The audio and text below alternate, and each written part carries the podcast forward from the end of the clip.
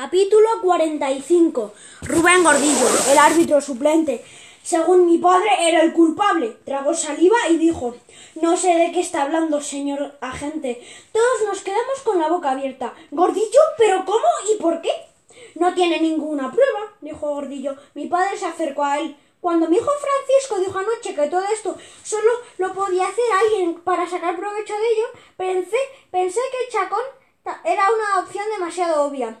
También Jerónimo a su manera, dijo, pero luego pensé en cuál era el elemento común en los tres casos. ¿Cuál? Pues el árbitro suplente, dijo mi padre.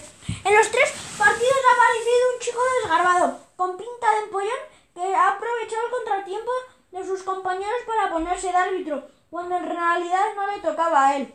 No tiene ninguna prueba, insistió él. Insistió Gordillo. No sé si, lo si, todo, si todos lo sabéis, pero Gordillo es un gran estudiante, añadió mi padre. Y a mucha honra, dijo el propio Gordillo. Estoy en cuarto de químicas y llevo una media de matrícula de honor. Correcto, dijo mi padre. Eh, es, es, uno de, de los primeros de su promoción. Algo perfecto para este caso.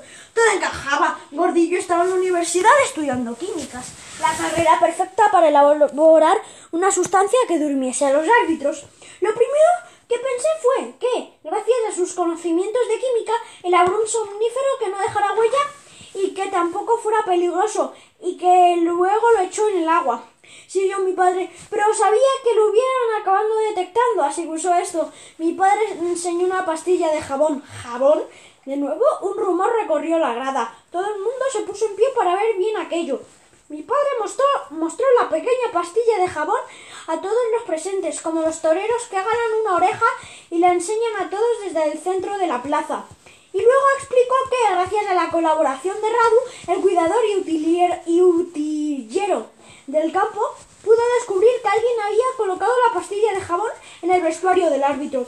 Esta mañana lo he mandado a analizar y fíjate, gordillo, que en, en el laboratorio han encontrado una variedad de barbital que desconocían hasta ahora.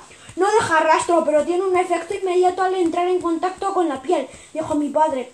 Había drogado a los árbitros a través del jabón. Todo encajaba. Gordillo era un empollón de la química y, habría y había creado un producto que dormía a los árbitros a través del jabón. Resulta que eres un genio, Gordillo, dijo mi padre. Y también soy un buen árbitro, protestó Gordillo. Todos lo habéis visto. No sé por qué la liga me tiene marginado. Todo el año de árbitro suplente cuando sé más de fútbol que todos esos zoquetes que ponen de árbitros cada fin de semana. ¿Y eso qué tiene que ver? preguntó Tomeo. Pues tiene mucho que ver, se defendió Gordillo, porque es una verdadera injusticia. Llorente se levantó y explicó que las designaciones de los árbitros dependen de un comité independiente y que se valoran las pruebas físicas y Y la verdad, Gordillo, en las pruebas físicas eres una calamidad, dijo Llorente. Todo el campo, los espectadores, los jugadores y los, los entrenadores, absolutamente todo el mundo clavó su mirada en Gordillo. El árbitro suplente que había dormido a sus compañeros para que le dejaran arbitrar, para conseguir su minuto de gloria. Muy bien, dijo Gordillo a los periodistas, ya me podéis entrevistar.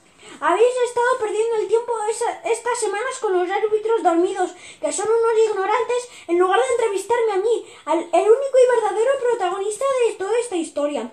Al parecer, al gordillo le gustaban las entrevistas y las fotos. No solo quería ser árbitro, también quería ser famoso. Tal vez algún día serás famoso como químico, dijo mi padre, pero tu carrera como árbitro acaba de terminar. Nar, queda detenido en este instante. Mi padre y los otros dos agentes que estaban en el campo metieron a Gordillo en el coche. No dejaba de gritar que él era el mejor árbitro de la liga y que volvería a arbitrar. ¡Ah! Y si quieren entrevistarme pueden ir ahora mismo a la comisaría, gritó justo antes de que se cerrara el coche. Mi padre me dio la mano allí, delante de todos. Enhorabuena, Francisco, dijo mi padre. Gracias a ti y a tus amigos hemos conseguido resolver el caso. Si no hubiera sido por vuestra insistencia, seguramente no habríamos seguido investigando. Y después subió al coche y salió de allí con la sirena puesta. Gordillo iba saludando desde el interior del vehículo. ¿Y ahora? preguntó Camuñas. Y todos nos hicimos la, la misma pregunta. ¿Qué pasaba con el partido? Llorente tomó la palabra y dijo, ya que no hay árbitro ni tampoco árbitro suplente, el partido queda suspendido hasta nuevo aviso. ¿Suspendido? Pero si nos estábamos jugando el descenso de la liga y todo. jugar. A su debido tiempo, dijo Llorente. Pero la cosa no acabó ahí.